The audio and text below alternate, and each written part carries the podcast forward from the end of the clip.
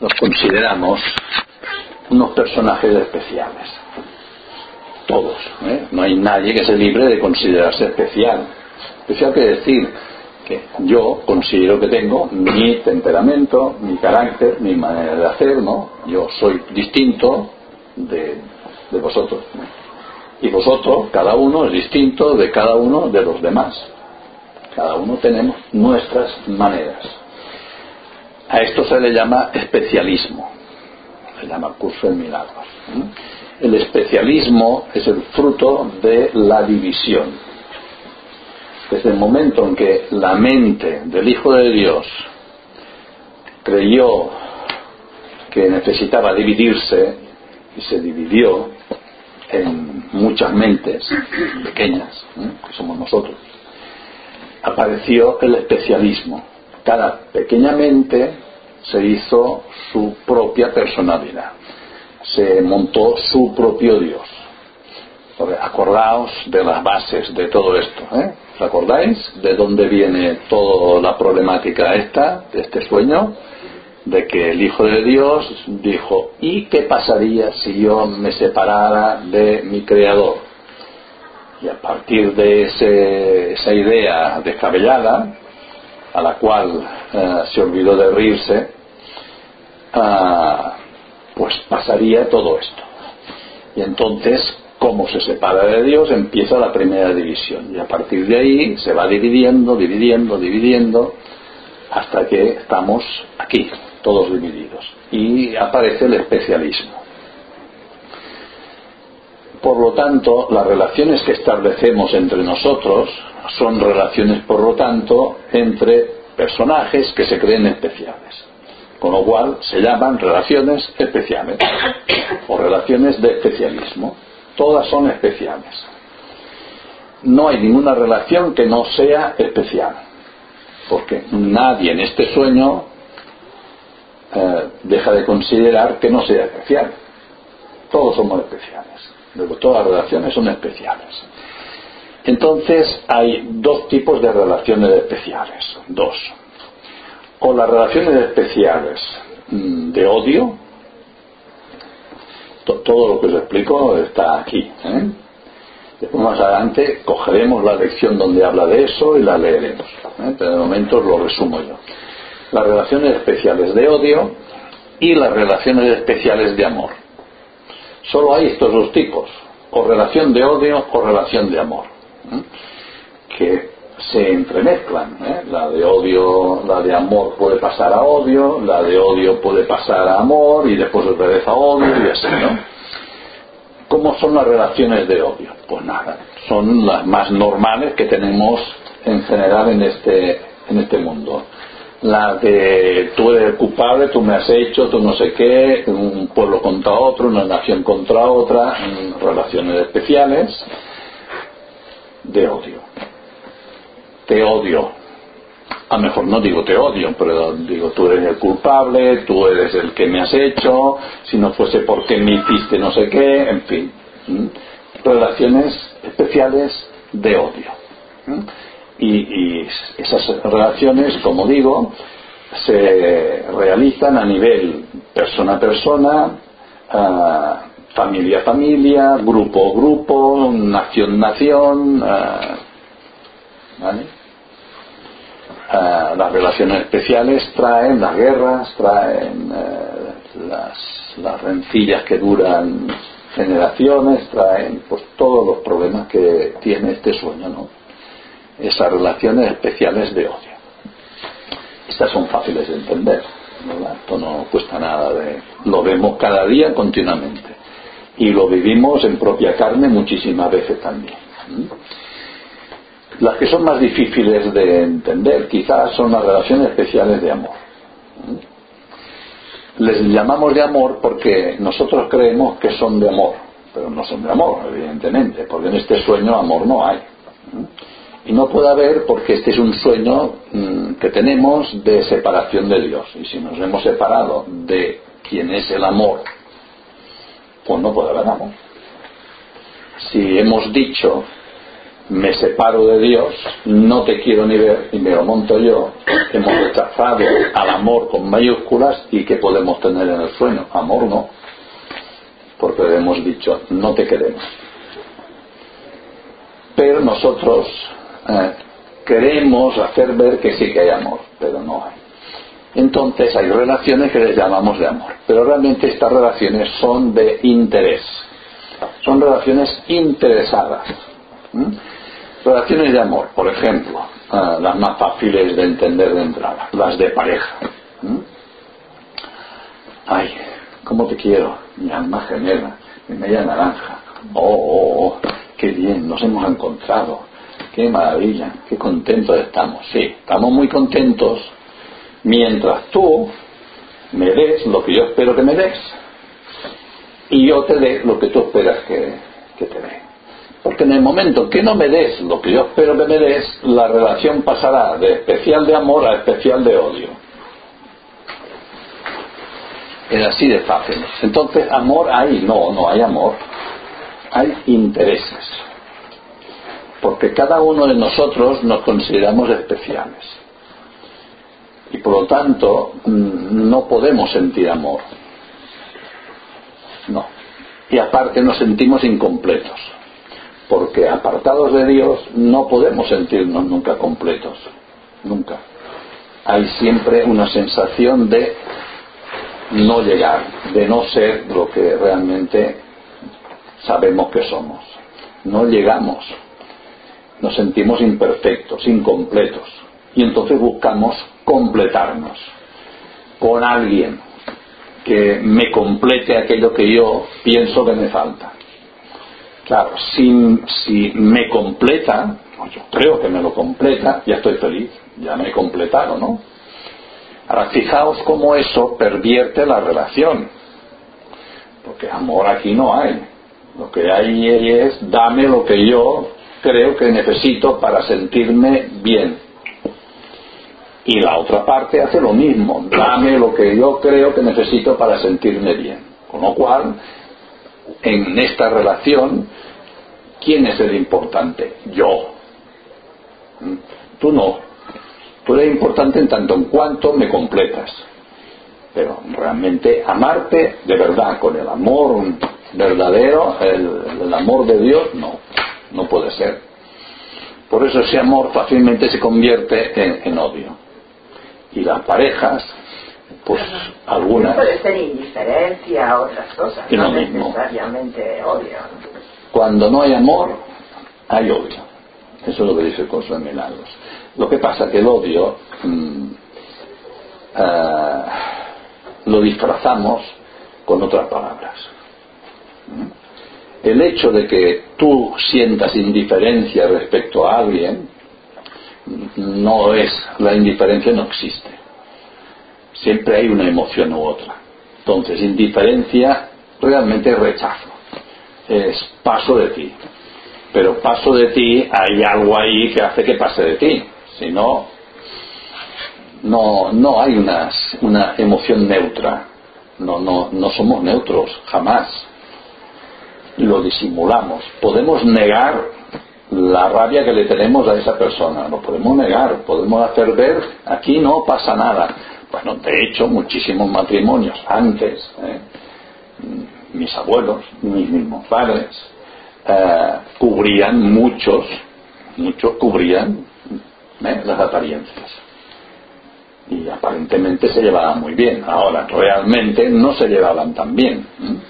Y al final, muchas de estas parejas, cuando llegan a muy mayores, siguen juntos, pero no porque se tenga mucho amor, sino porque, porque necesitan uno por costumbre y dos por necesidad, porque cuando ya soy mayor necesito que me cuiden y el otro también. Nos cuidamos y aparte ya nos hemos acostumbrado, ya, ya nos conocemos, ¿no?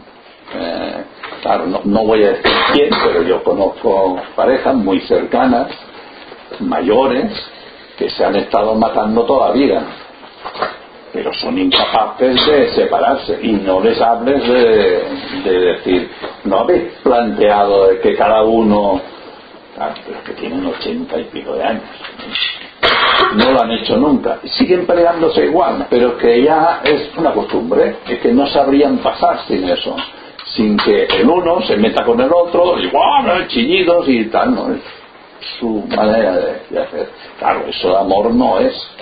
Sí, perdón. Dime. ¿En la relación de una madre con un hijo tampoco hay amor? No.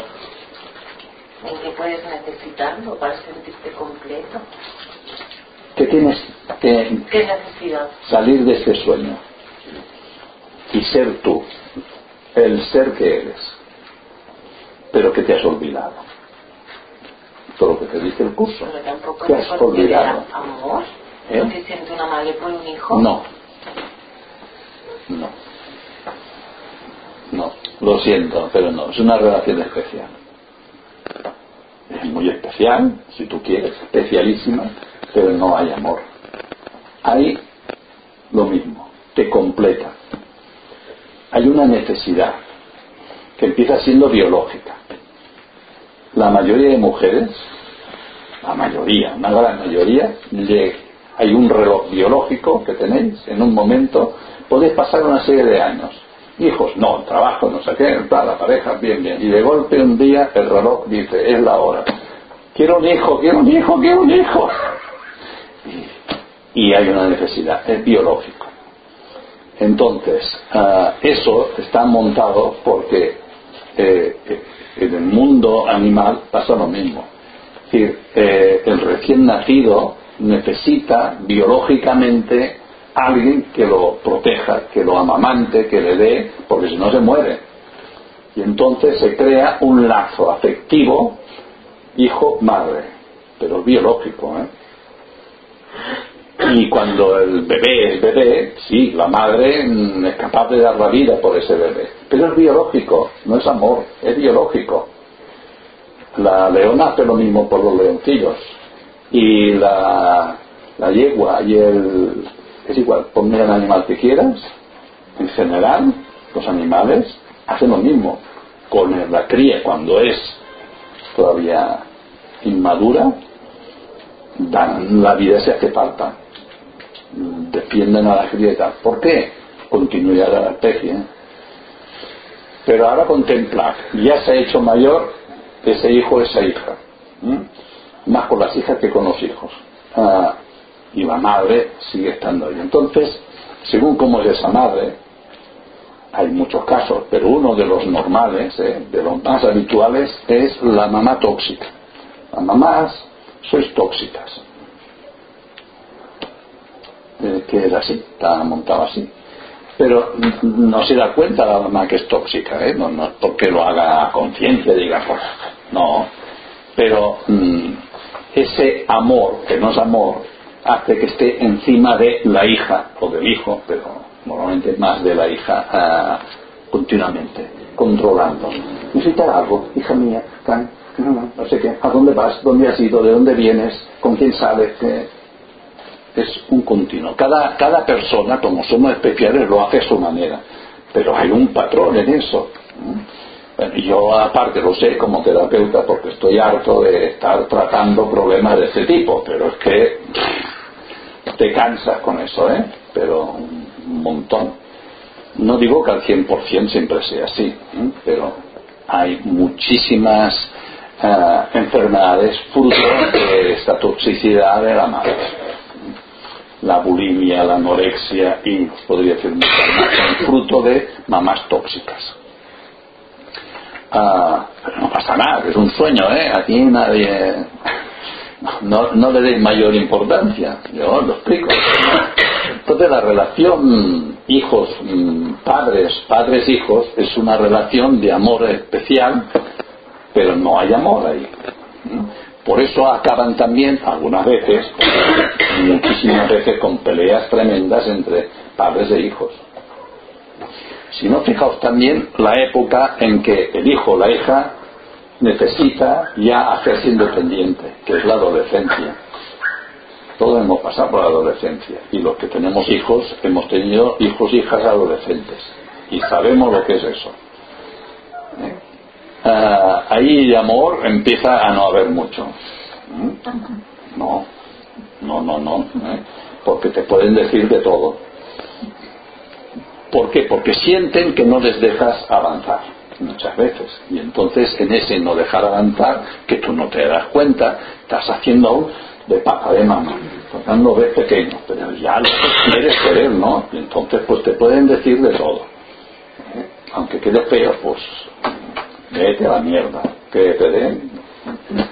porque ahora la, la, gente de ahora no se va con, con muchos miramientos, ¿eh? te dicen lo que sea y tal, ¿no? Te mandan eso.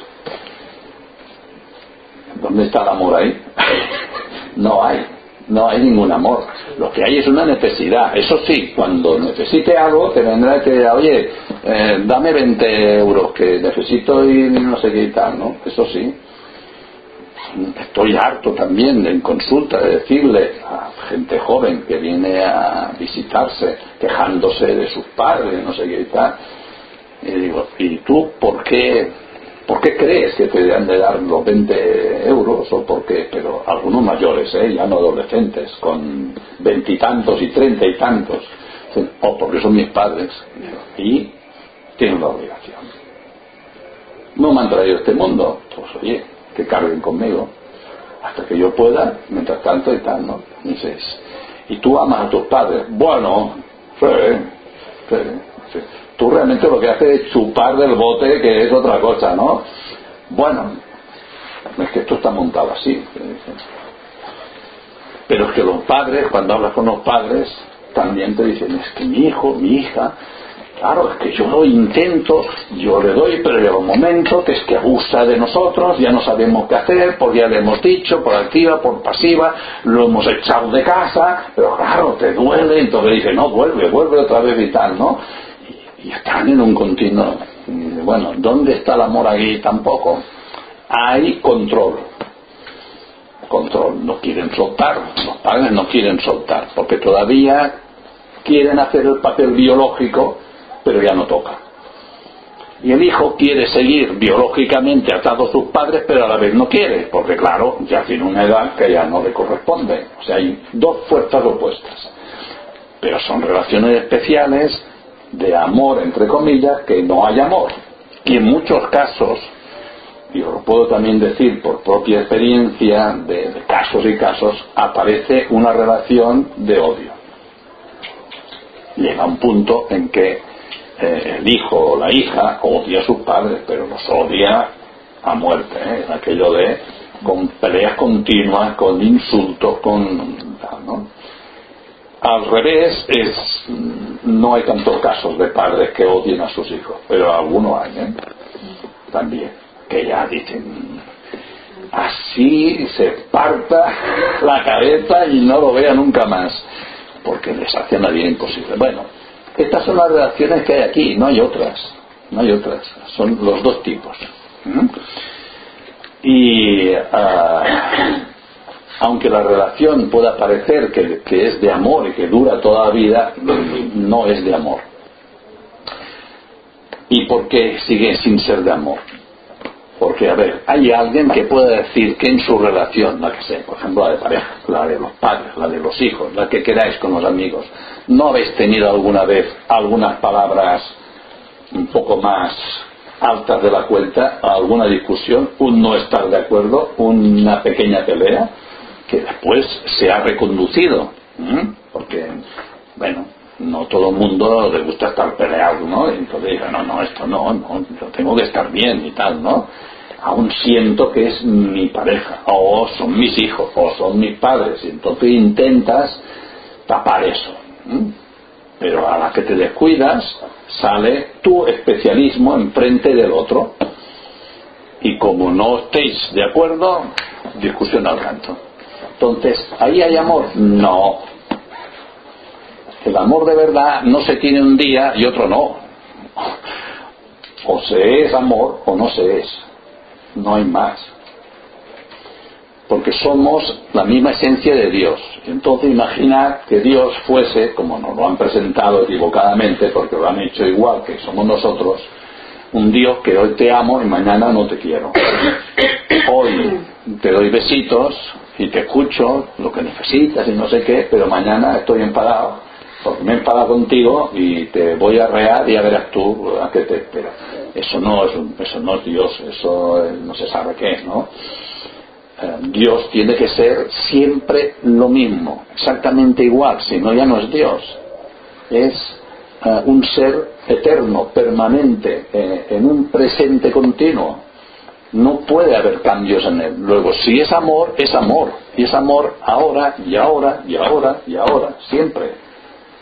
Entonces, nosotros que somos igual que él, para decir que somos amor, en este sueño tendríamos que ser amor ahora, ahora, ahora, ahora, ahora, ahora. Y por todo. Y por todo. No habría relaciones especiales. No, porque el especialismo ya no tendría ni peso. Nadie se sentiría especial. Pero para que nadie se sienta especial, no podemos sentirnos divididos. Mientras consideremos que cada uno de nosotros somos distinto que el otro, siempre habrá relaciones especiales. Y siempre habrá relaciones de amor en mentira y relaciones especiales de odio. Y aquí no hay manera de salir de esto. Entonces, la única forma de que eso ah, parezca distinto, parezca distinto, es que aprendamos a mirar el sueño como observadores del sueño. ¿Vale? Quiero decir que en lugar de creernos el sueño, en lugar de creer que somos quienes somos aquí en el sueño, empecemos a cuestionar si realmente existimos como personajes. La verdad que no existimos. De los que estamos aquí existimos. ¿eh? Ninguno. Nadie. Nadie. Lo, lo, insisto, insisto en ello, ¿eh? Nadie de los que estamos aquí, aquí, ni en, fuera de aquí, ni nada. No existimos. ¿eh? Esta casa, esta ciudad, este mundo no existe. Eh, las estrellas no existen, el universo Nada de esto existe. Todo esto es un sueño. Existe el sueño. Igual que en los sueños de aquí, parece que existan cosas en el sueño que tenemos aquí. ¿A dónde aquí? Aquí cuando duermes y sueñas. Como el que tengo yo esta noche,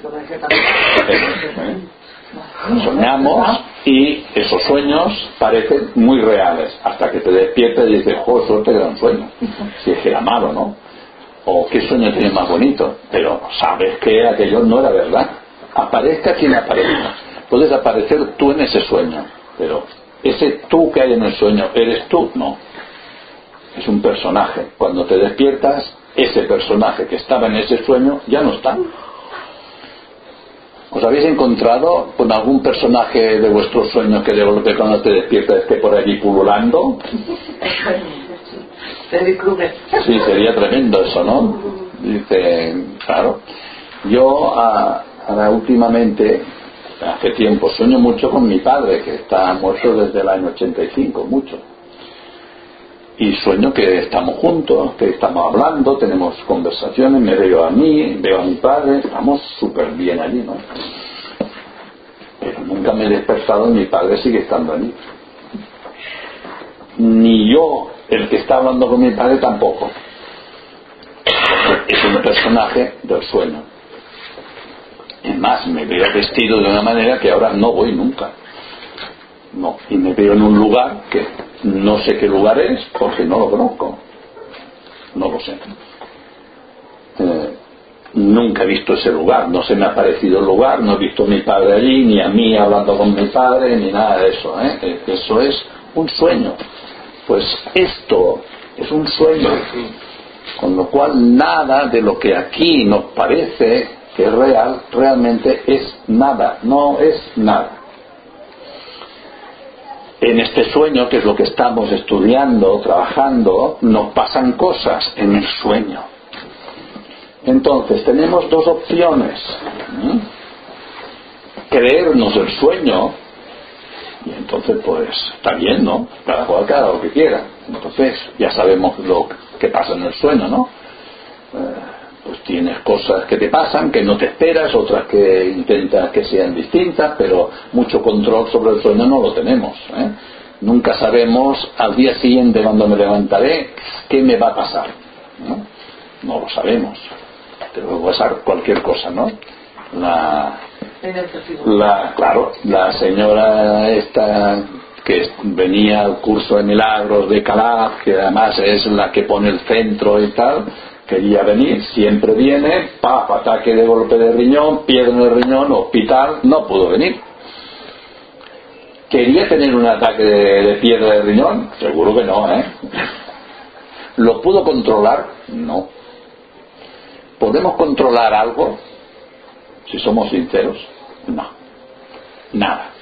Es una incógnita permanente. ¿Por qué? Porque es un sueño. Y los sueños van a su bola. Como yo no puedo controlar mis sueños aquí, yo no puedo tener el sueño que yo quiero tener y hacer que pase lo que yo quiero que pase. El sueño es autónomo, va por su cuenta. Bueno, pero uno normalmente dice, bueno, hoy voy a hacer tal cosa y normalmente la hace. O sea... Es que normalmente no vale. No. Porque normalmente quiere decir que algunas veces sí, pero algunas no. Siempre. Y una de dos.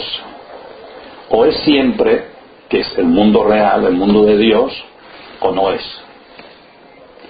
El ego es el que dice todo a medias. ¿eh? Mm, está medio bien, un poco más bien, es más bonito, es menos bonito, lo tengo mm, un poco controlado, no tan controlado, descontrolado, hoy he controlado, mañana no. Pero esto es ego, todo es el ego. Que todo es relativo, todo es relativo, para que tengamos la sensación de que esto es real. Pero cuando uno es sincero consigo mismo, que es lo que cuesta mucho, ¿eh? no nos gusta ser sincero con nosotros, cuando uno es sincero y no niega lo que le pasa, hay que admitir una falta total de control sobre las cosas. Ah, manchada con algunas veces que parece que sí. ¿Eh? Pero eso es el truco del ego para que pienses que sí que controlas. Piensas que controlas algo. Por ejemplo, ahí en Siria se monta una guerra y empiezan a matar a todos y a bombardear y eso está en tu mente. Bueno, y está en mi mente y en la tuya. En la mía. Esto es muy, importante, la, la cuestión que, que plantea ella, porque nos cuesta mucho de admitir eso. Eso ya lo hemos hablado, ¿eh? Pero por eso yo sé que hay que insistir en lo mismo muchísimas veces, porque es lo que más nos cuesta. Una vez aceptemos los principios básicos, lo demás es fácil. Todos son proyecciones nuestras, todo, todo. No hay nada que no sea una proyección de la mente nuestra, porque nosotros somos mente. Eso también lo he repetido muchas veces. El cuerpo no existe, es un invento. Es un invento. Un invento de la mente. Nosotros somos una mente que piensa. Y esto no solo lo dice el curso de milagros, que lo dice, pero que sin el curso de milagros, la psicología de, de Freud y sobre todo Jung ya dice lo mismo. Dice, todo es una proyección. Bueno, ¿cómo funciona el ser humano? Funciona primero negación. Lo niego todo, ¿eh? como los críos pequeños. Se ha roto algo. Repito que ha roto no sé qué.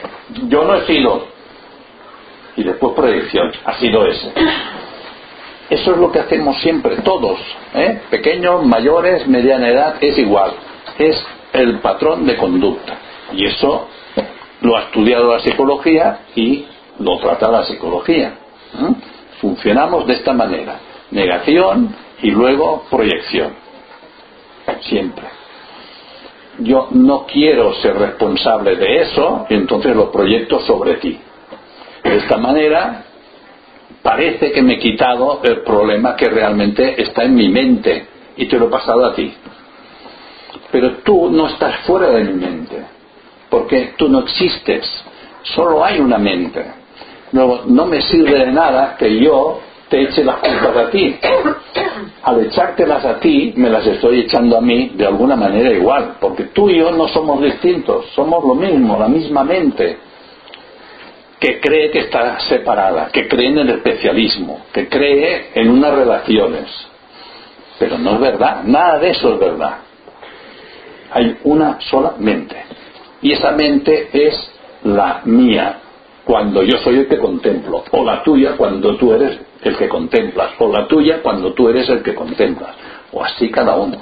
Luego, cuando yo veo algo que parece que está fuera de mí, yo sé que eso es una proyección mía y yo me tengo que hacer responsable. Cuando esa señora nos explicó el lunes que había ah, que le habían roto las lunas del coche, le habían robado el ordenador, ah, dijo algo muy importante. ¿eh? Dijo primero, cuando cerré el coche tuve como un, una cosa aquí, un sobresalto de decir, ay, lo he dejado bastante escondido o no. A ver si me, si me robarán. ¡Chas!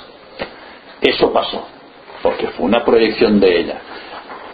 entonces, yo les pregunté a todos los que estaban allí, vamos a ver, ¿quién tiene que hacer el perdón de esto? O sea, ¿en qué mente se ha proyectado eso que explica fulanita? ¿En qué mente? En la de ella. No, señor. En este momento no es en la de ella. ¿En cuál es? ¿A quién se lo ha explicado ella? A mí, también a vosotros, pero yo considero que soy yo, vosotros sois mi proyección también. Entonces me lo ha explicado a mí.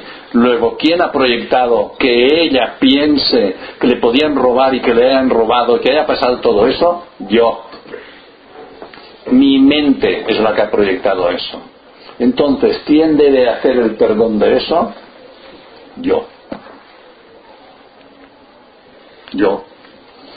Mente la compartimos, ¿no? Claro. Solo hay una. Porque solo hay una mente. Y el tiempo no existe. Porque ahora, claro, me dijo, no, pero es que esto ya ha pasado. Sí, ya ha pasado. Pero como no hay tiempo, aunque yo haga el perdón ahora, en el tiempo, es igual como si lo hubiese hecho en su momento. Pero en el libro habla de la mente con mayúscula, que es la mente de Dios. Sí, pero no estoy hablando de la mente de Dios. Claro, y luego la mente del Hijo de, del hijo de, de Dios. de Dios. Claro, que está en la mente de Dios y que por lo tanto goza de la misma esencia que Dios. Pero la hemos de tratar como una mente aparte. Porque en la mente de Dios es imposible que haya esto. Que se que la diferencia, o sea, o sea, la de la Claro, la- claro, la- claro. estás diciendo que a partir de la separación de Dios yo he creado toda esta Sí. dualidad. Sí. Tú, como hijo de Dios, que no eres tú, sino somos todos. ¿eh? Hay que saber salir también del el momento histórico, por decirlo así, del momento temporal, que es algo que nos cuesta mucho, porque cuando estamos explicando todo esto es José María o eh, Estrella o como llaméis cada uno, ¿no? Y solo sabemos pensar en función del personaje que ahora soy, pero no estamos hablando de eso. Este personaje desaparecerá en el sueño. Es caduco. Resulta que la mente que yo soy ha fabricado este personaje, pero que antes en el tiempo ha fabricado muchos otros personajes. Y en el tiempo que vendrá, en el sueño, fabricaré muchos otros personajes seguramente. ¿Son mentes distintas? No, es la misma mente que fabrica personajes. Luego, esa mente es la que proyecta todas las cosas, las que parecen temporales de esta vida, como las que fueron en otra vida, como las que fueron en otra otra, como las que serán en la siguiente, pero siempre es la misma mente. O sea, que podemos ser la mente de la separación, la mente que está separada. Claro, porque el sueño consiste en eso, en que nos creemos que nos separamos de Dios. Y al separarnos de Dios, esa fue la primera división, empezaron todas las otras divisiones. ¿Cómo me escondo yo de Dios? O sea, a partir del perdón puedo recuperar esa conexión, El perdón, conexión con El perdón- perdón sirve para lo siguiente, el perdón del curso de milagros. Para que tú consideres que tú no eres culpable, el otro no es culpable. Con lo cual, en el momento en que consideras que Yo, por ejemplo, hago perdón suponiendo sobre ti porque me has hecho, porque me has dicho, ¿eh? me invento ahora, ¿eh? Pongo un- me lo invento. Entonces yo hago perdón y ¿qué digo? Ah, ¿cómo, ¿Cómo te llamas? no? Jorge. Jorge. Digo, Jorge le perdono por lo que nunca ha hecho, porque esto es un sueño. Tú nunca me has hecho realmente nada. Pero- Eso está en mi mente.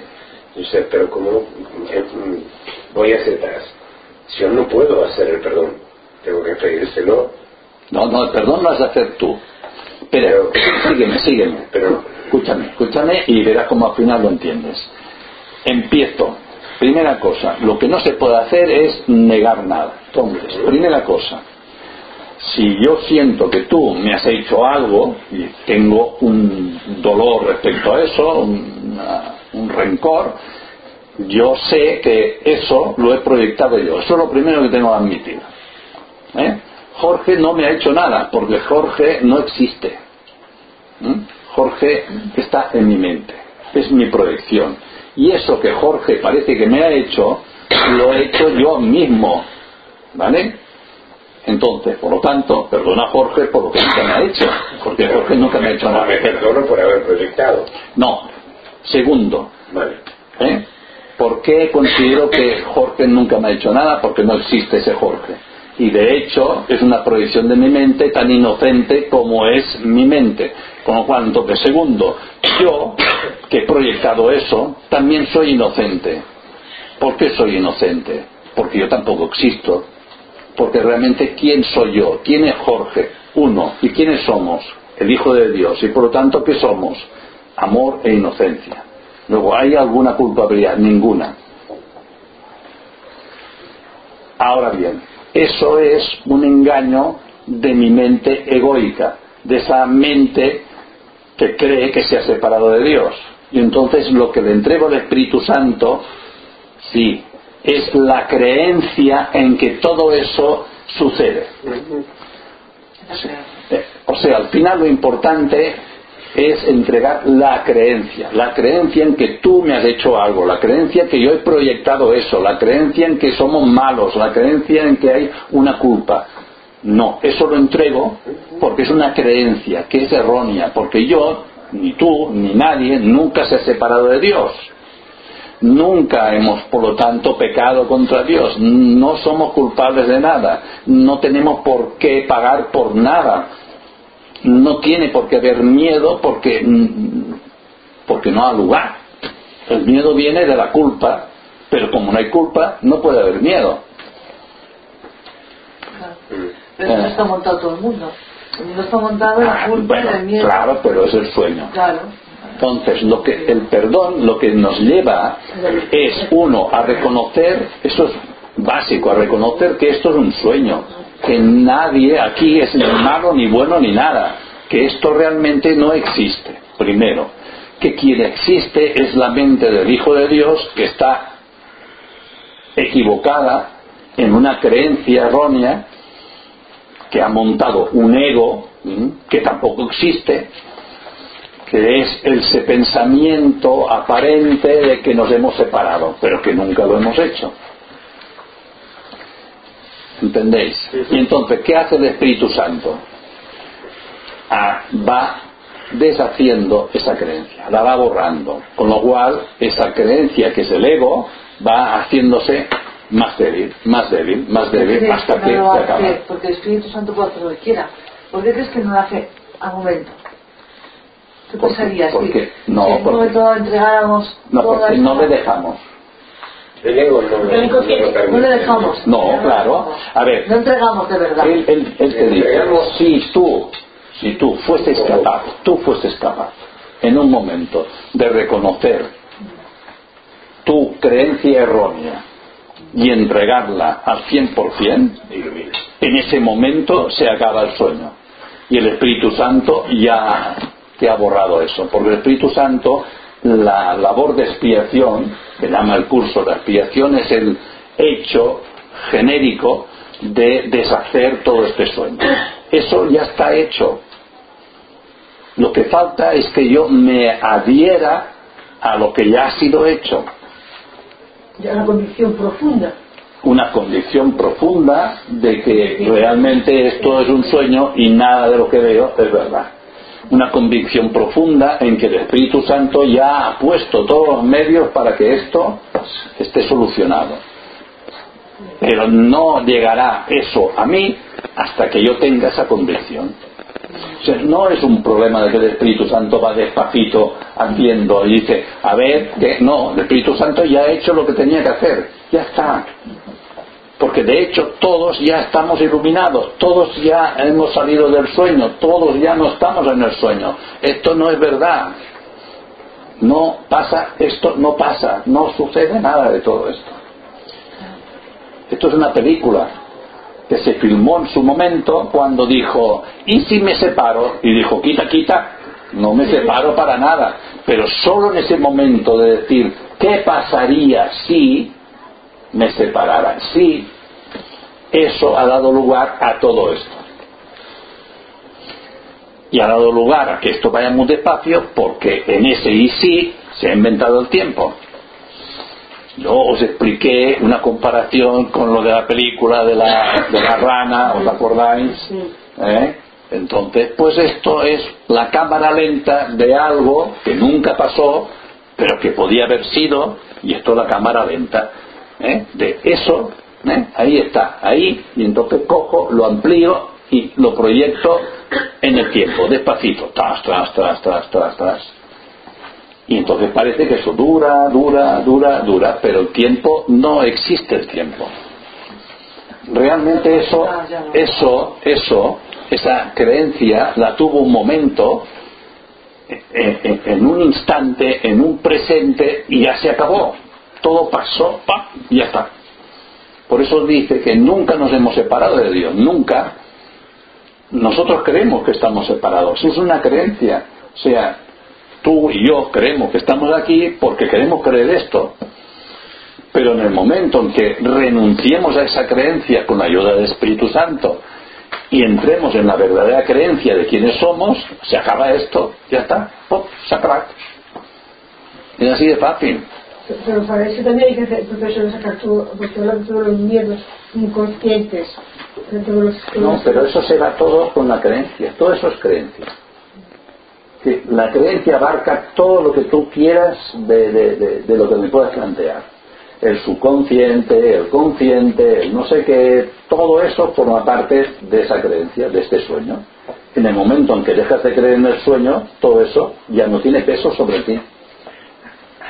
Ninguno. Yo, yo por ejemplo, eh, el tema este del perdón, por ejemplo, de vez en cuando, de vez en cuando, a la- durante el día, digamos, hoy me han hecho una putada, o yo he hecho una putada, o lo que sea, y puedes hacer el perdón. Que además, a veces lo sientes más y otras veces como que te de perdón y no sientes que hay un perdón.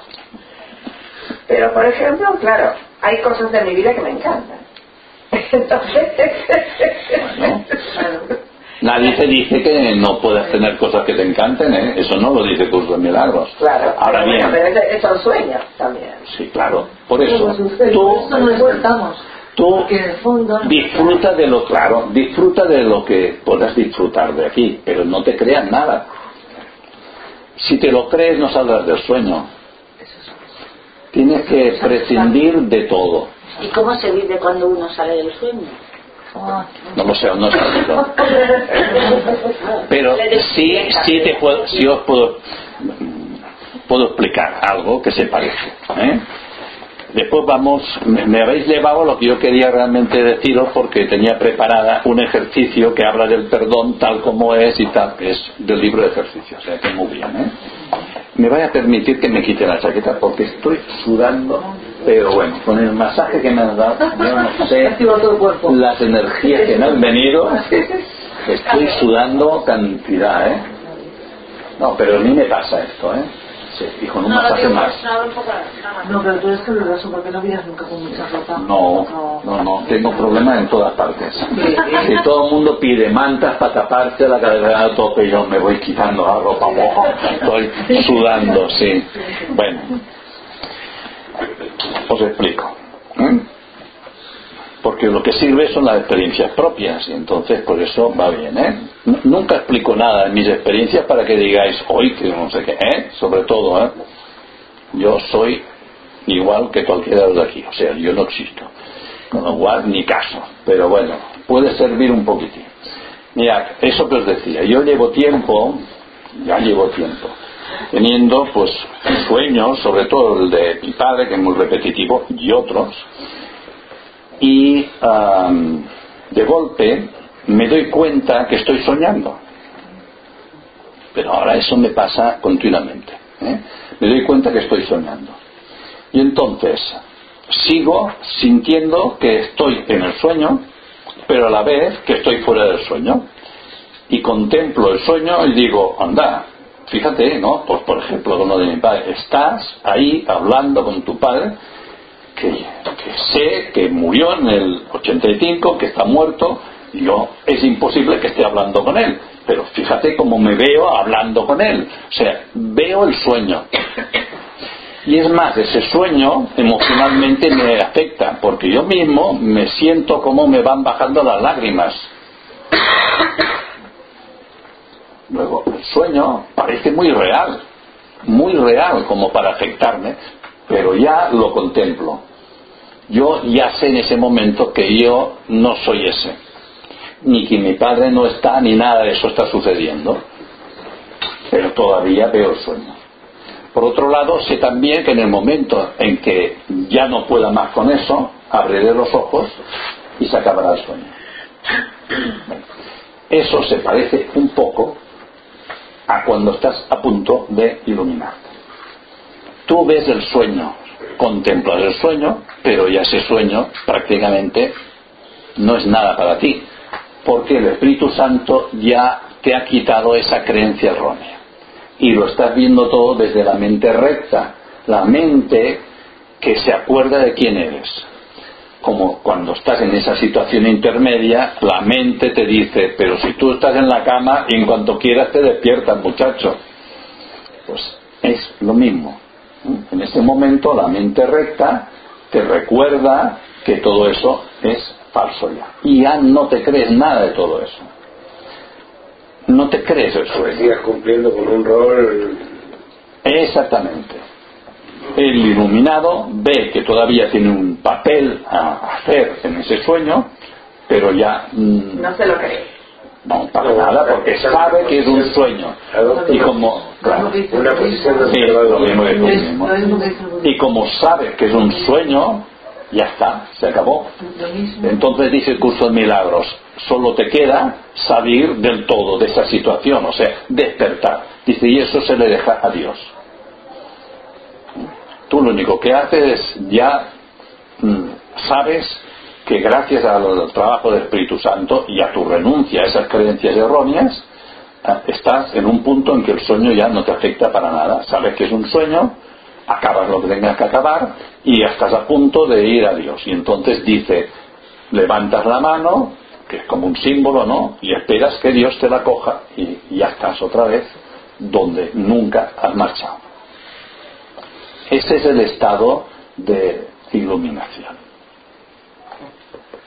No, no, no pensé que el estado de iluminación de golpe ver a alguien ¿eh? con unas lucecitas y unos colores y va flotando y desaparece y vuelve a aparecer, no necesariamente. ¿eh? Ah, lo que es importante es que dentro del sueño el curso de milagros te dice que el Espíritu Santo contempla el sueño en positivo. Positivo quiere decir que lo ve como una escuela donde tú vienes a aprender cosas y donde tú vienes a ayudar a los demás. Y gracias a esta ayuda vuelves a ver esa unidad entre todos. Y el perdón es una herramienta que te une, porque cuando tú admites que todo está en tu mente, estás diciendo que nadie está separado de ti. Y si nadie está separado de ti, estás reconociendo que hay unidad. En el momento en que reconoces que hay unidad, también estás reconociendo que jamás te separaste de Dios. Con lo cual vuelves a tu origen. Y te prepara, por lo tanto, para que puedas salir del sueño. Por eso el perdón es tan importante. ¿eh? Lo que la palabra perdón nos puede llevar a engaño. Porque, claro, la palabra perdón parece que sea el perdón de aquí. Pero por eso os quería leer este ejercicio, si me permitís. Bueno, ha quedado más o menos claro esto de esta situación así. ¿eh? Bueno, si alguien no entiende algo, lo podéis preguntar, podéis hacer comentarios, lo que queráis, ¿eh? No, no, si no es un monólogo y tampoco tiene gracia los monólogos, ¿eh? Ahora, la, la, la creencia se vuelve pensamiento y en el momento que se vuelve pensamiento se te concreta, se te materializa, con lo cual tienes que empezar a renunciar hasta esos propios pensamientos. No, o verlos, ¿no? Renunciar a los pensamientos del ego, sí. Claro. Desde ahí es desde donde solamente... Sí, pero, pero renunciar no es, no es negarlos, ¿eh?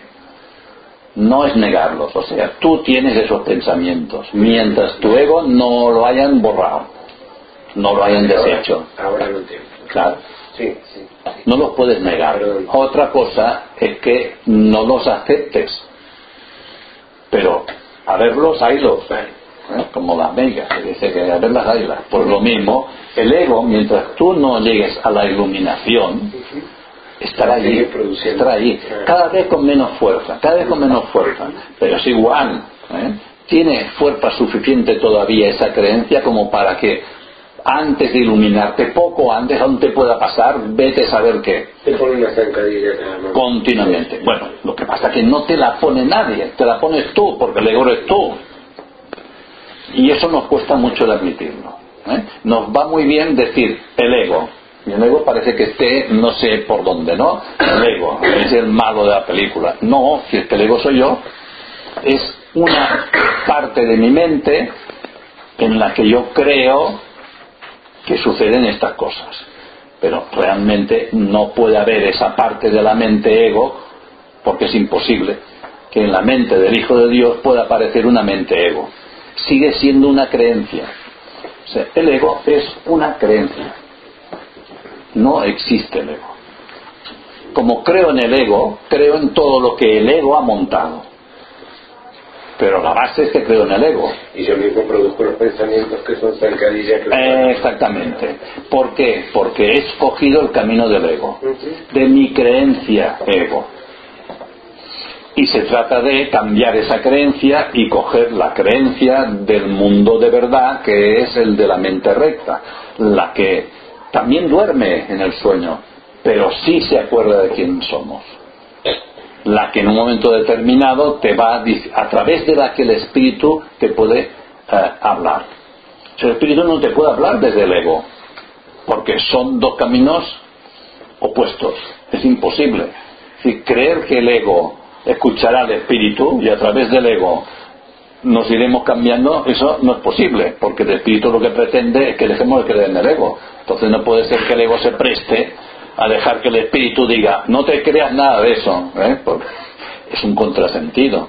El espíritu habla desde la mente recta. Nos habla de, a partir de los pensamientos, o sea, los pensamientos es una manifestación de ese ego y de, la- y de la mente Los recta. pensamientos es el resultado de la mente. Una mente siempre piensa. Dios tiene pensamientos. Nosotros pensamos. ¿No? Pero te dice el curso Mela que los pensamientos del ego no son pensamientos. El ego no piensa. Tú te crees que piensas, pero no piensas. Porque en un sueño, en un sueño, nadie puede pensar nada porque un sueño no es real, es irreal. Luego, tú crees que piensas, pero realmente no piensas. O son pensamientos erróneos, ¿no? No piensas. Entonces, No son erróneos, no piensas. Entregando la creencia. Mira, em, volvamos, a, a- volvamos a los sueños de aquí, los sueños de aquí. En esos sueños de aquí parece que piensas, parece que tienes una lógica, parece que hablas, parece que haces cosas, pero realmente piensas. No, realmente no estamos aquí. Vale. No piensas. En los sueños que tienes aquí, no piensas. No piensas. Parece que piensas, pero no piensas. Te lo crees tú, te lo inventas. Es un invento. Es un invento. O si yo imagino, si yo imagino que estoy en una ciudad, la que sea, porque me hace ilusión. Y ahora me veo allí me veo con eh, otras personas, estoy hablando con ellas, decido que todos juntos iremos a tal lugar a visitar unas pirámides, un no sé qué y tal. Parece que estoy pensando, pero no estoy pensando nada. ¿Por qué? Porque eso es un espejismo, es una ilusión, y en las ilusiones no hay pensamientos. El único pensamiento que existe es el que cree en esa ilusión. Pero la ilusión no piensa nada. No, está muy junto. Está muy pegado. Y parece, pero no es. No se puede pensar, no puede, míralo de otra manera, no puede pensar quien no es nada. Tú no existes. ¿Cómo vas a pensar? Vale, pero la, mente, pero la mente que me ha creado, No, que ver, te ha fabricado. la mente que me ha fabricado, piensa. Yo, o sea, Sí, pero no piensa dentro del sueño. Cree, cree que dentro del sueño puedes pensar. A ver, pero A ver, de otra manera, espera, espera. Una, una, una, una pe- tú, Sí. por decirlo Sí, sencillo, lo que sí. tú me estás explicando, Sí. tengo que pensar. No. Precisamente esto es lo que, tengo que comprender. lo que hacemos Tengo mal que todos. Comprender. No. Cuando más aprendemos. Tampoco. A ver, es que si no, Más no, o sea, me quedo... Claro. Pero esa acción que Mira. un pensamiento, como le llamamos. ¿Cómo- No hay ninguna acción, te lo crees tú. El ego te engaña de que puedes pensar, pero no puedes pensar nada. Precisamente, si tú crees que estás pensando, entonces cuando más te metes en el sueño, porque crees en el sueño, en un sueño en el que tú existes y puedes pensar cosas. Entonces no, realmente no piensas nada porque no existes, no te lo creas para nada. No, un momento, un momento, que si no, no me dejaréis que explique el qué. ¿Cómo va esto? ¿Cómo va esto? Claro, am, imaginar una novela, ¿no? Una novela. Entonces, en la novela hay, ¿verdad que hay diálogos dentro de la novela? Y verdad que hay personajes y que estos personajes aparentemente piensan, porque el escritor les pone pensamientos, decisiones, lógica, razonamientos. Y cuando tú te lees la novela, si te metes mucho en la novela porque te gusta, te parece que ese personaje está diciendo, está pensando, está interaccionando con el otro y el otro también, y los ves como reales. Vida tú mismo, le estás poniendo la vida Pero tú mismo. ¿existe, existe eso? No, no existe. No existe. Eso es un invento que está en la mente de un escritor. Está en la mente de un escritor. Pero no existe. Pero parece que el escritor ha pensado para poner este, esa novela Claro, ahí. entonces nosotros tenemos la creencia de que hemos pensado todo esto. ¿eh? No, pero yo- yo- si me seguís, seguro que lo vais a acabar entendiendo. Es que, claro, hay muchas capas, muchos niveles, y hay que ir quitando esas capas para poderlo entender. La capa más cercana es la del sueño. Entonces, claro, me decís, pensamos en... Nadie puede pensar en un sueño, porque es un sueño. Es como la novela escrita. Aquí nadie piensa nada, porque son personajes que creen que piensan, pero que todo está ya escrito, todo está ya hecho. Lo que tú crees que estás pensando ya se escribió. Lo escribió la mente del Hijo de Dios cuando creyó que esto podía pasar. Esto es lo que más me cuesta de todo. Y la creatividad Ya, ya. de un niño, por ejemplo, la creatividad de un niño pequeño, cuando él está y lo ves que está Es un personaje del Es sueño personaje. y eso ya ha sido escrito. Ya está escrito. Esa creatividad es algo que se escribió en la novela en su momento y simplemente sigue el patrón de la novela. Ya está.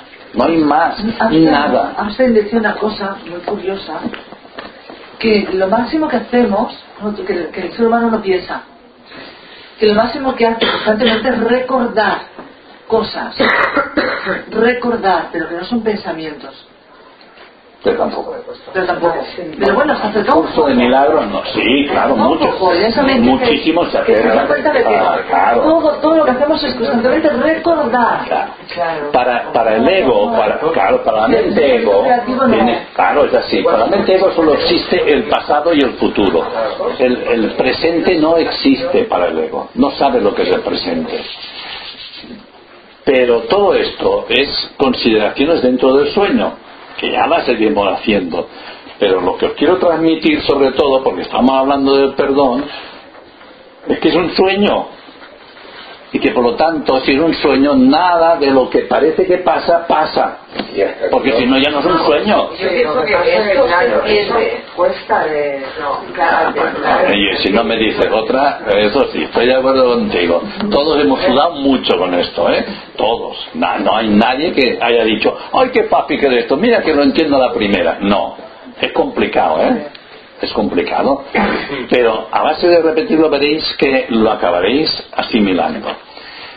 Pensad que para poder asimilar esto, que no es entender, es aceptar. ¿eh? Lo que el curso nos dice que no queremos hacer es aceptar esto.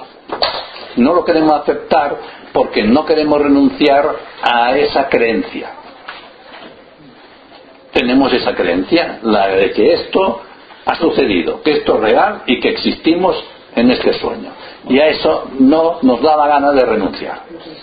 Y mientras tengamos esas resistencias a eso, nos resistamos a dejar esa creencia, pues seguiremos teniendo el sueño y los problemas del sueño. Y seguiremos, aunque hagamos curso de milagros, otra vez volviendo a lo mismo, porque hay gente que lleva muchísimo tiempo ya conmigo haciendo esto y de vez en cuando todavía vuelven, oh, es que el otro día me pasó y entonces hice y no sé qué y tal, y digo, sí, ¿y qué hiciste? Ay, sí, es verdad, tú, que ya no me acordaba que, pues, que es me pasa a mí también, quiero decir que mm, me pasa a todo el mundo esto. ¿Por qué? Porque seguimos estando en el sueño y le damos credibilidad. Porque si cualquiera de vosotros hubiese ya renunciado a esa creencia absolutamente del todo, pues seguramente o estaría iluminado y le faltaría poco, o ya habría dicho me voy y ya mm, mm, no estaría aquí. ¿Y qué ha pasado con fulanito, con fulanito? Ah, porque el cuerpo está aquí, parece que se ha muerto, pero no se ha muerto, se ha iluminado ya, porque ya lo tenía clarísimo que este era un sueño. Antes de dejar el cuerpo dijo, adiós sueño, que ya sé que es un sueño, los sueños sueños son, ahora, que me voy. Entonces, antes de morir lo podemos decir y ya está.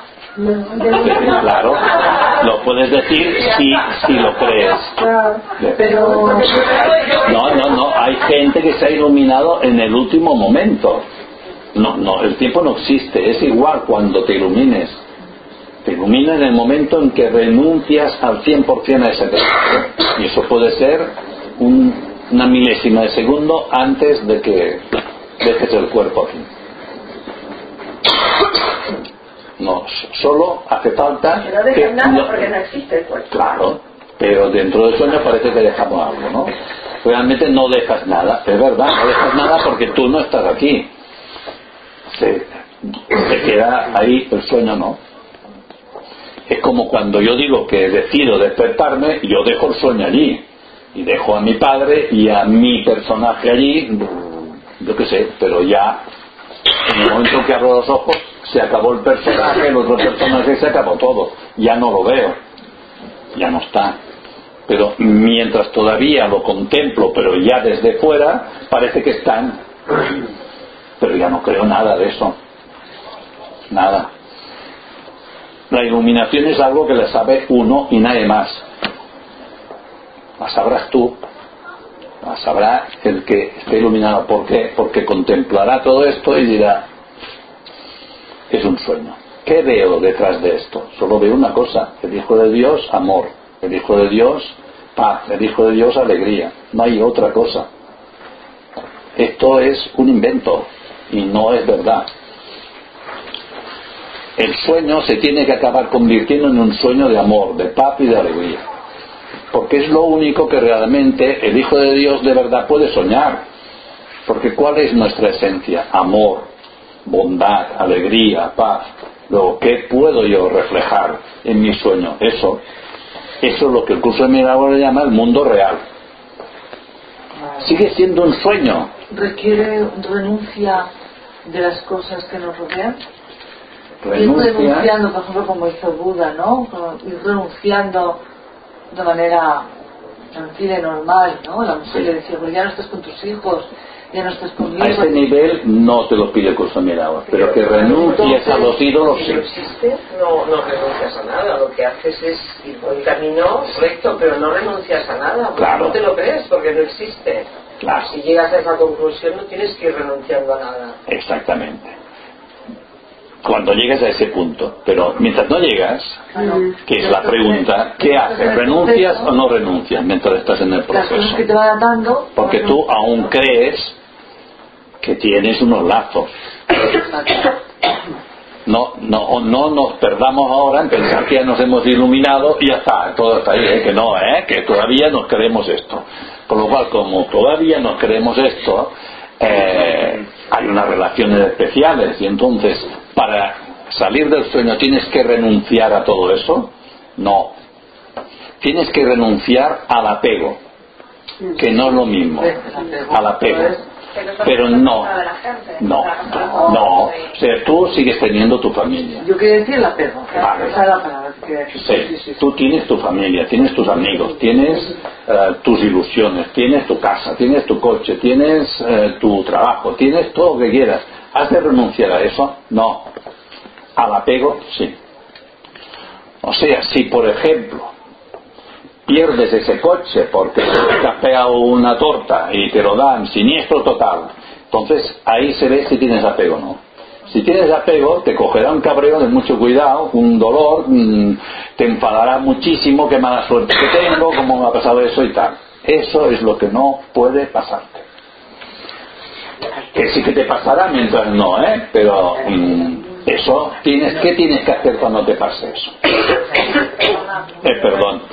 Decir, eso que parece que me ha pasado está en mi mente. Lo he proyectado yo. No hay un coche. Yo que busco cómo hacerme daño. Porque el ego siempre quiere que me haga daño. A través de síntomas, de enfermedad, De lo que sea. ¿eh? Entonces, eh, realmente no voy a renunciar a nada porque nunca he tenido nada. Porque era un sueño. Yo lo he proyectado para hacerme daño, pero es que yo soy inocente también. Y esto es un sueño, y en los sueños nadie es ni blanco ni negro. Yo realmente quién soy, el Hijo de Dios, y soy santa, y soy inocente. Eso es lo que yo soy. Y entonces, ya está. Porque el ego siempre quiere hacerse daño. Porque es fruto de la separación de Dios. Pues es retorcido. Es que somos así de retorcidos, ¿sabes? A mí no me- eh, dices que esa separación Sí, proviene del Hijo de Dios. claro. El Hijo de Dios que es todo amor. Porque Sí. entonces piensa algo tan retorcido y crea todo este sueño. Eso es de eso es de curso de milagro muy avanzado. Me preguntas ahora no te lo puedo contestar porque porque tan, si ya no se entiende lo más básico eso no lo entenderás. Realmente hay un hay un motivo en este sueño, hay un motivo. Y el, el Espíritu. Santo sabe cuál es ese motivo. Sí. Y tu mente, o la mente del Hijo de Dios, que está todavía soñando esto, también sabe cuál es ese motivo. Lo único que tú, la mente que escoge, puedes escoger la locura del ego o la cordura de la mente recta, que sabe por qué hay este sueño y qué es lo que se va a sacar de este sueño. Y ahí está el pensamiento recto. Y este es el pensamiento recto. Esto tiene un motivo, no es una chorrada que el Hijo de Dios de golpe se le ocurrió decir, Ahora, pues y si me separa de Dios y tal, aunque de entrada lo decimos así para, para no complicar las cosas, eso es una prueba que se puso el propio Hijo de Dios, por decirlo así. Os lo resumiré, pero sin- no vamos a entrar mucho, ¿eh? ¿Eh? Al final eso es. El Hijo de Dios, forzosamente, porque ha sido creado así, es amor y ama a su Padre, a su Creador. Y el Creador lo ama a Él, porque esta es la voluntad de Dios. Y de ahí no se puede cambiar nada. Por lo tanto, esto no puede haber sucedido nunca, porque no entra en la voluntad de Dios.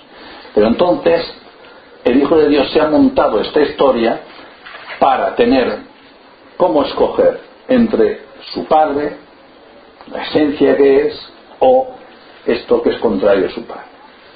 Entonces, el momento en que, porque es así, se acabará todo este sueño, ¿qué le podrá decir a su Padre, a su Creador? Le dirá, no solo eso, le dirá, no solo soy tu hijo y soy amor y te amo porque me has creado así y es tu voluntad, sino porque yo lo quiero, porque me he montado un invento en el que podía escoger no quererte o quererte. Y estoy aquí porque yo te amo.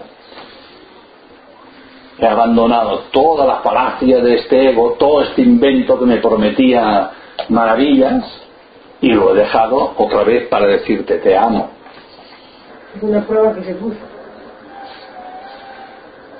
Acordaos de la parábola del hijo pródigo. ¿eh? Pues eso es lo que lo explica. ¿eh? La parábola del hijo pródigo. ¿Vale? Entonces, ese es el sentido. Hay otro sentido, hay mucho sentido ahí. Hay otro sentido, el de la unidad. ¿Mm? Somos uno porque hemos sido creados como uno. Pero también el Hijo de Dios quiere demostrar que cree en esa unidad, que no es uno porque sí, porque Dios así lo ha decretado, sino porque Él también nos coge ser uno. Aquí entraríamos en otro punto, el curso milagros complicadillo, que es el de la filiación. Para más adelante. Eh, Si no, nos vamos a liar más todavía. Pero todo tiene un sentido, de verdad que lo tiene, y, es muy grande ese sentido. Y cuando uno lo comprende eso, cuando te llega, cuando lo sientes así, es una maravilla. Porque en ese momento tú, como mente una, puedes decidir, quiero estar con Dios siempre, no quiero otra cosa más que eso. Y amo a Dios y no amo a nada más. Y entonces no te cuesta nada ir renunciando a todo. Porque ya te lo dice el curso, dice, todos son ídolos. Cualquier cosa que la antepongas a Dios es un ídolo.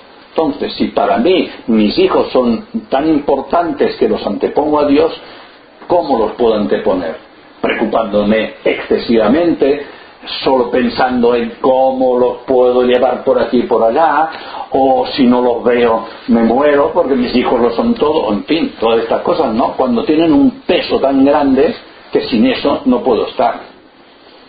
Quien dice eso dice el dinero, dice la fama, dice el, el poder, dice el vestir, dice la casa, el coche, el tal, las relaciones, los amigos, el salir, la cuerda, todo lo que es este sueño, cuando cualquier cosa de este sueño tiene más importancia para ti que Dios, es un ídolo y no te dejará entonces salir del sueño. Son las pruebas que nos hemos ido poniendo en este sueño para, con la ayuda del Espíritu Santo, irlo superando y decir, no, yo quiero seguir estando como siempre he estado con Dios, porque yo lo único que amo es a Dios. La comida. ¿Eh? Todo. Es que cualquier cosa que le pongas apego es un ídolo. Si no hay apego, no hay ídolo. Hay gente que vive sin comer. Claro, y hay gente que vive, a veces pues hemos oído de eh, esos pueblos nativos que no tienen nada y tal, pero están felices como una perdiz. ¿Por qué? Porque no tienen apego y con lo que tienen están felices. ¿Mm? Esos tienen un sueño en ese aspecto más fácil que el nuestro, porque nosotros tenemos muchísimos apegos, muchísimos. ¿Mm? pero renunciar a las cosas mm, por nuestra claro con nuestro propio esfuerzo no se puede eso también te lo dice el curso de milagros todo lo que cuando no sé qué nos han enseñado a ser hay que ser mejor, sobre todo el cristianismo, ¿no? hay que ser mejor, hay que perdonar al estilo del cristianismo, hay que mejorarse, hay que ser más positivo, hay que, ya no solo cristianismo, la nueva era, las últimas cosas, ¿no? Para vibrar con el universo, la, subir la energía, no sé qué, todas estas historias. Vale, eso está muy bien, pero todo eso forma parte del sueño, esto no sirve. Realmente lo que hace es apegarnos a cosas. ¿Por qué? Porque lo quiero hacer yo. Y cuando yo digo yo me voy a superar, yo voy a conseguir, yo me estoy enfrentando a ti. Con lo cual niego la unidad de todos. Soy yo el que quiero mejorar. El que tú mejores o no es tu problema. Si puedo hacer algo por ti, igual lo haré o no. Depende. A lo mejor resulta que quiero hacer algo por ti y tú no te da la gana de que yo te ayude y entonces digo, pues que te den. Claro, ya está. Relaciones especiales, ya me he enfadado, ya te mando a la porra. Unidad, ninguna. No hay unidad. No tenemos unidad. Porque si tuviésemos unidad de verdad, pero de verdad, ¿eh? no a medias, a medias es no unidad. Aquí no hay términos medios, es o todo o nada. Si hay unidad, no habría ningún tipo de problema, ninguno, ninguno, ninguno. Porque la unidad es el reflejo de Dios, porque Dios es uno. en cuanto fuésemos el reflejo de Dios, se acabaría todos los problemas este sueño seguiría siendo un sueño aún, pero sería un sueño de amor, un sueño de paz, un sueño de alegría, un sueño en el que se estaría bien en el sueño, que se acabaría porque se tiene que acabar, pero sería un sueño reflejo de quienes somos de verdad. Pero como no queremos ser uno, pues así seguimos. Entonces, herramienta, no te esfuerces por conseguir ser mejor, olvídate hacer perdón, reconoce que esto es un sueño, que tú realmente como personaje no puedes hacer nada, eres un personaje. Y entonces entregas la creencia de la mente que eres realmente, que sueña todo esto, la entregas al espíritu, el cual ya se cuida de ir deshaciendo toda esa creencia. Y eso funciona, pero funciona muchísimo. ¿Cómo vamos de tiempo? ¿Tenéis algún reloj por ahí? Me quedan 20 minutos. Vale. Os contaré otra, otra experiencia mía también, a ver si así consigo que vayáis entendiendo las cosas. Em, lo que voy a explicar, lo, de menos es los hechos en sí, ¿eh? que decir, lo tengo que explicar si no lo entenderéis, pero no vamos a entrar en eso. Ah, mi hijo hace, mi hijo tiene 33 años, hace 33, no, 34 ya. Y hace bastantes años ya que se divorció, tal, tiene una niña y la niña como aún tiene 8 años, pues ha estado con su mamá y tal, ¿no? Pero la pareja se lleva a matar. Y entonces pues ah, ellos viven bastante lejos de aquí, en la provincia de Gerona, por ahí arriba, y, él tiene que ir pues, cuando le toca buscar a la niña. Entonces, cada dos por tres, la mamá le dice, no vengas porque la niña está enferma, o no te la voy a dejar, o como yo te he pedido que me des más pasta y no me la quieres dar más, pues no te la dejaré, en fin, estas historias, ¿no? Lo de menos es esta historia, solo es para que veáis la situación que hay, ¿no? El contexto, exactamente. Entonces, ahora, para las navidades le tocaba estar con su mamá y después el día uno tenía que estar con su papá y con nosotros aquí. Entonces el día uno ella le dice, está enferma. Bueno, ya vimos que la cosa se complicaba. El día dos a la tarde le dice, la niña parece que está mejor, mm, pues mañana, o sea, el día tres, puede venir a buscarla. Vale, qué bien, fantástico. El día 3 por la mañana le vuelve a escribir y lo pone sin saber por qué, de vuelta y media. Insultos, no sé qué y tal. No hace falta que venga porque la niña no, pero no sé qué y tal. No, no entendíamos nada. Pero como habíamos dicho que iríamos, entonces mi hijo me pidió si yo podía ir con él, que normalmente va él y no voy yo. Cogimos mi coche y nos fuimos a buscar a la niña. ¿Vale? Vale. Entonces llegamos allí y llamamos primero a, la puerta de la casa, nadie contesta y entonces él le manda un, un SMS diciendo estamos aquí, venimos a buscar a la niña y tal, mm, la niña tiene derecho a estar con su padre, es por el bien de la niña, no vamos a entrar en discusión tú y yo, las cosas tuyas y mías ya las arreglaremos, pero la niña tiene derecho a estar con su padre. La otra le dice que, que se ponga flores y que se ponga tranquilo, que están por ahí y que no piensa venir de momento y que, que mejor que se marche. Bueno, yo le dijo, tú de aquí en cuarto de hora vuelves a insistir con mucha educación, con mucho amor, procura que en tu interior no haya ningún odio y le vuelves a decir, por el bien de la niña, estamos esperando y estaremos aquí si hace falta toda noche, no nos vamos a ir hasta que la niña pueda estar con su papá. Vamos a hacer el perdón. Y estuve yo, pues dije, a ver, ¿dónde está pasando esto? En mi mente. ¿La tuya o la de En la de él. Mi hijo me es igual. Lo que, de, de entrada, tú no puedes creer en el personaje de al lado porque está en tu mente. Luego soy yo. Mi hijo haga o no haga, eso a mí no, no me incumbe. Yo no le puedo decir al otro, claro. Tú no le puedes decir al de al lado que parece el afectado. Oye, hacer perdón, ¿eh? Porque no, porque soy yo que estoy proyectando al otro personaje y todo lo que hay ahí. Con lo cual yo me pasé todo el rato, nos pusimos una música de estas de, de relajación y tal allí, sentaditos, tirirín, pim, pim, pim, y haciendo el perdón, ¿no? Eh, y cada cuarto de hora mandábamos un SMS. Claro, llegó un momento que ya, claro, la otra estaba ya que se subía por las paredes y dijo, esto es, ah, ¿cómo? Y no sé qué, voy a denunciarlo a los Mossos de escuadra y ya vais a ver lo que os va a pasar y no sé qué. Nosotros seguimos con el perdón y tal, ¿no?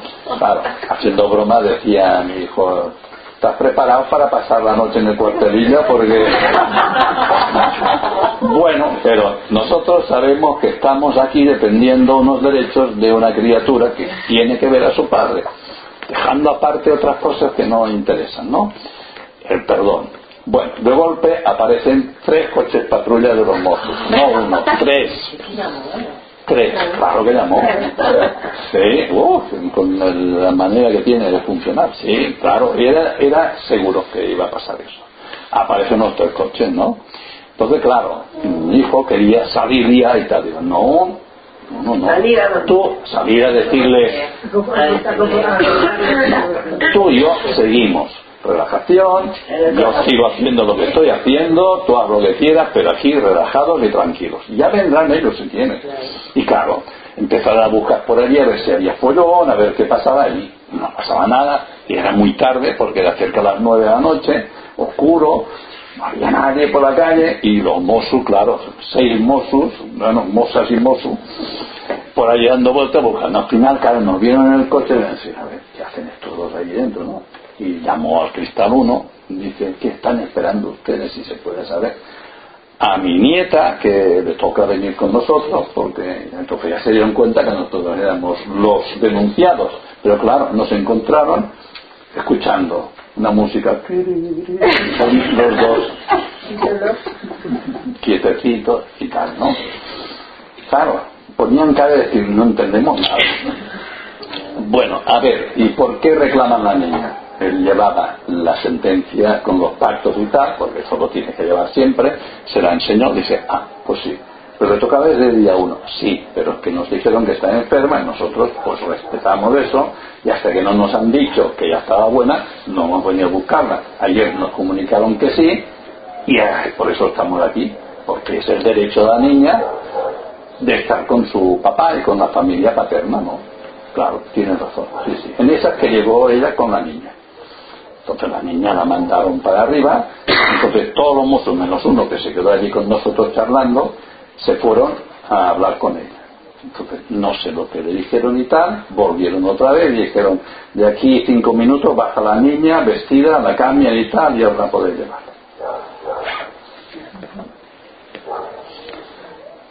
¿Entendéis qué pasó aquí? Si al final lo que un poquito nos daba un poco de miedo decir, ay, ay, ay, si vienen a mozos, ¿qué pasa aquí? ¿No? Nos van a decir. Ah, porque ya tenemos experiencia otra vez de cosas que han pasado con, con eso, ¿no? En cambio, la gran suerte fue que denunciara eso, que vinieran los Mossos y ellos fueron los que, de forma pacífica, la más de bien, nos consiguieron que la niña pudiese venir con nosotros.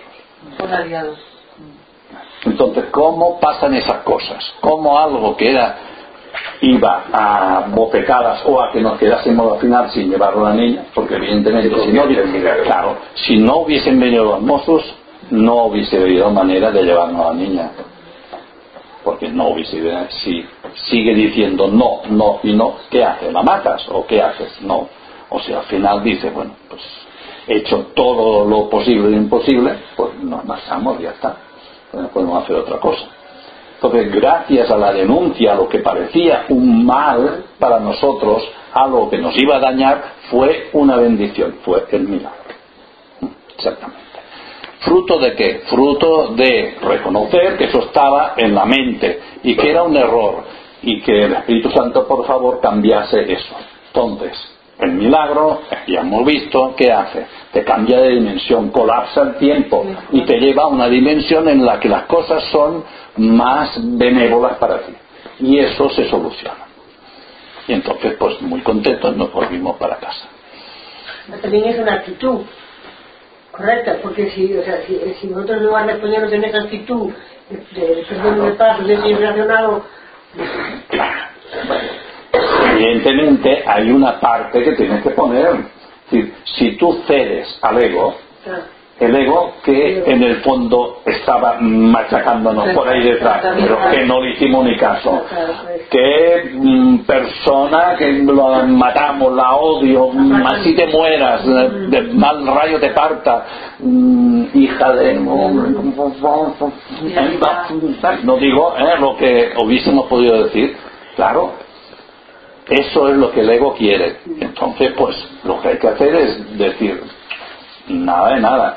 Esto es un sueño. Yo lo tengo muy claro. Como es un sueño, no le voy a hacer caso a las cosas que aquí están, parece que están pasando.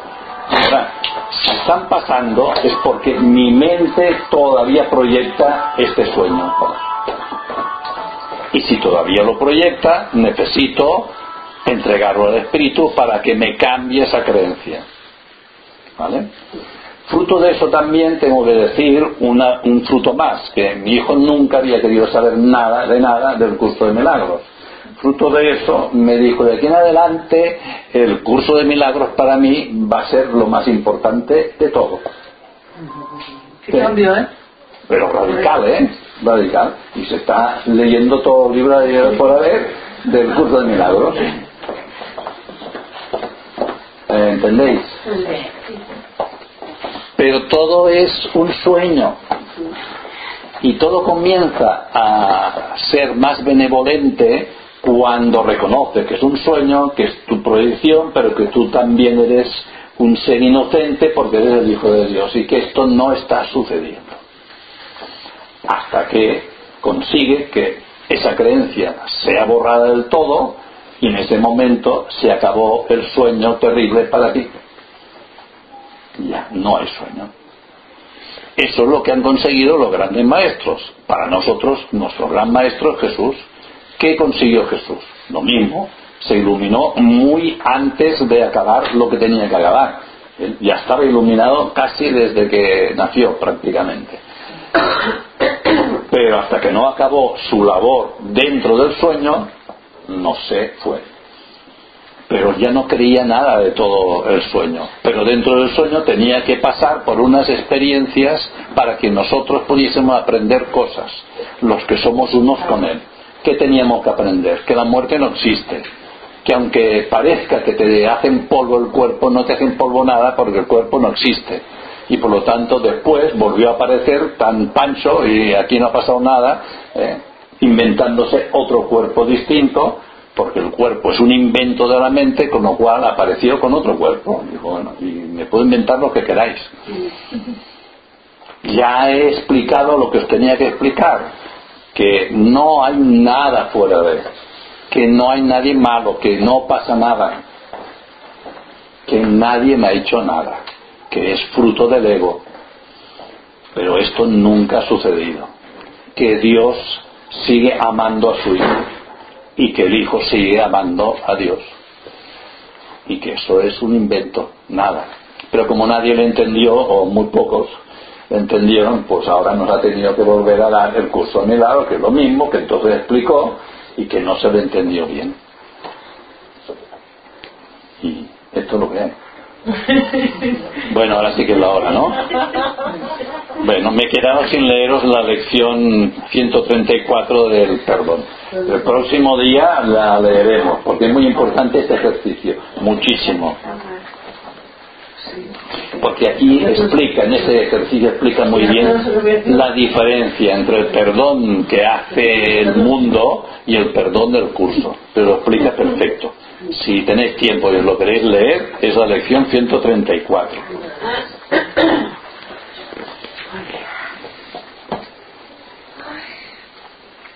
¿Ves? Dice, la fuerza del perdón estriba en su honestidad, la cual es tan incorruptible que ve las ilusiones como ilusiones y no como la verdad.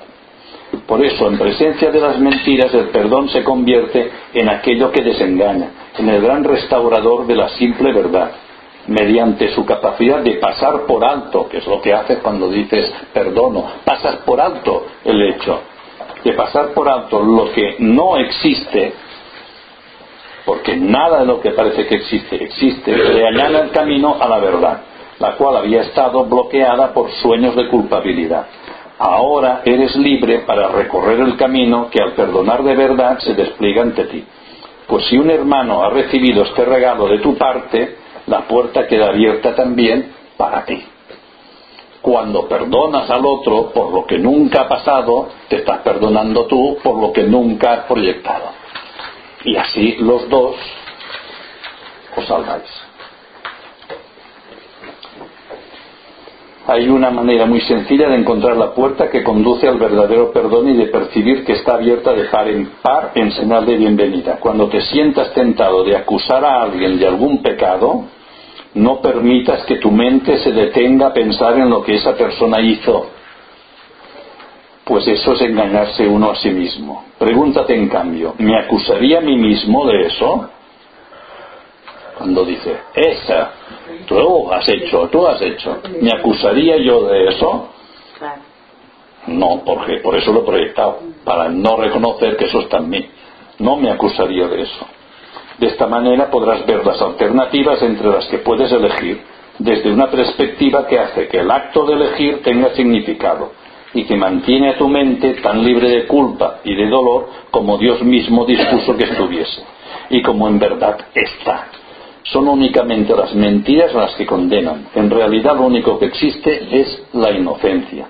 El perdón se alza entre las ilusiones y la verdad, entre el mundo que ves y lo que se encuentra más allá, entre el infierno de la culpabilidad y las puertas del cielo a través de este puente que es tan poderoso como el amor en mayúsculas que derramó su bendición sobre él, todos los sueños de maldad, de odio y de ataque se llevan silenciosamente ante la verdad.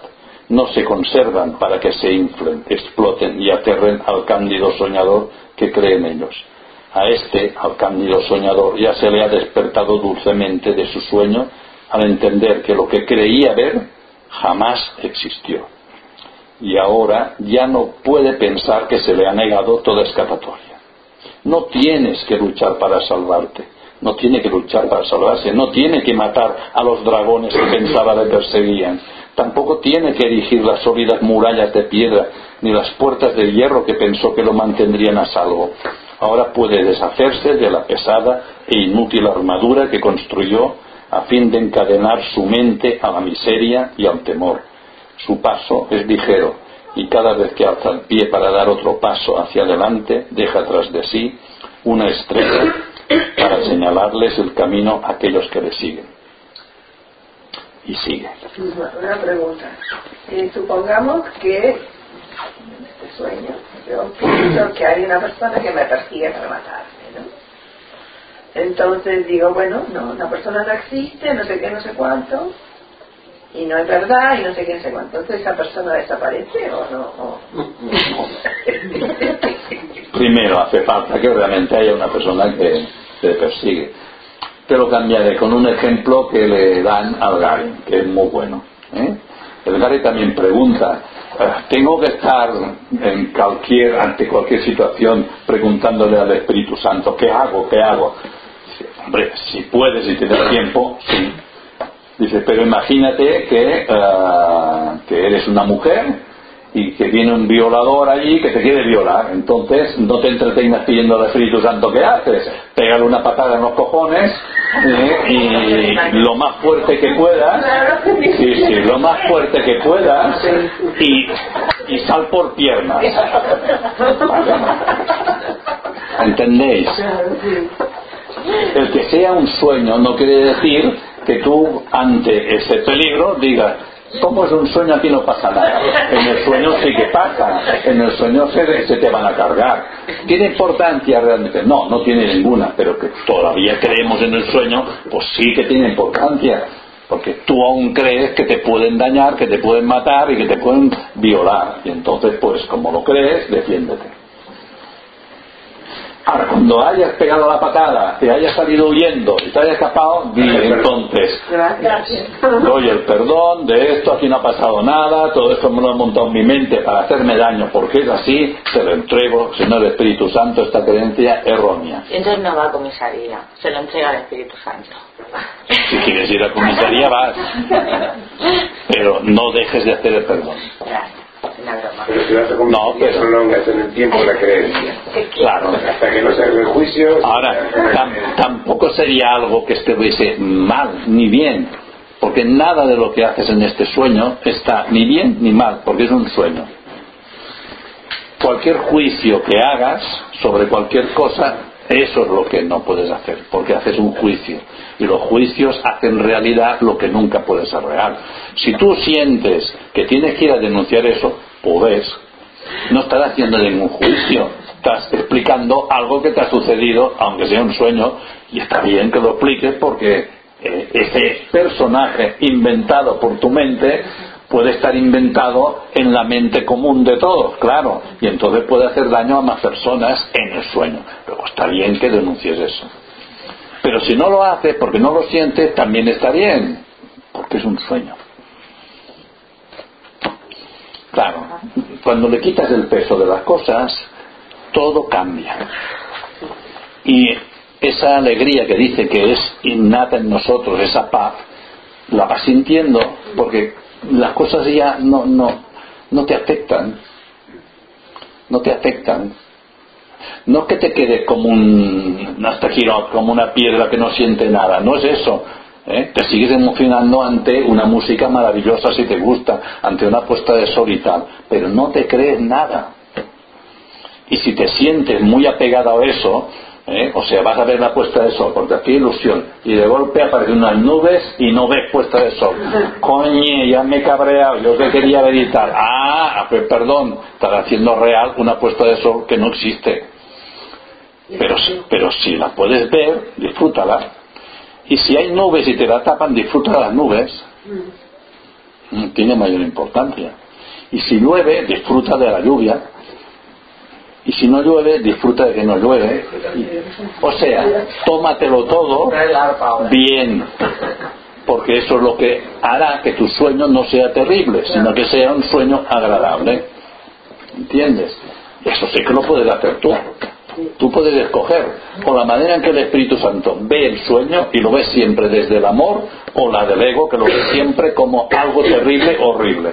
Pues yo escojo verlo como el Espíritu y entonces me lo miro todo bien. Todo está muy bien. ¿eh?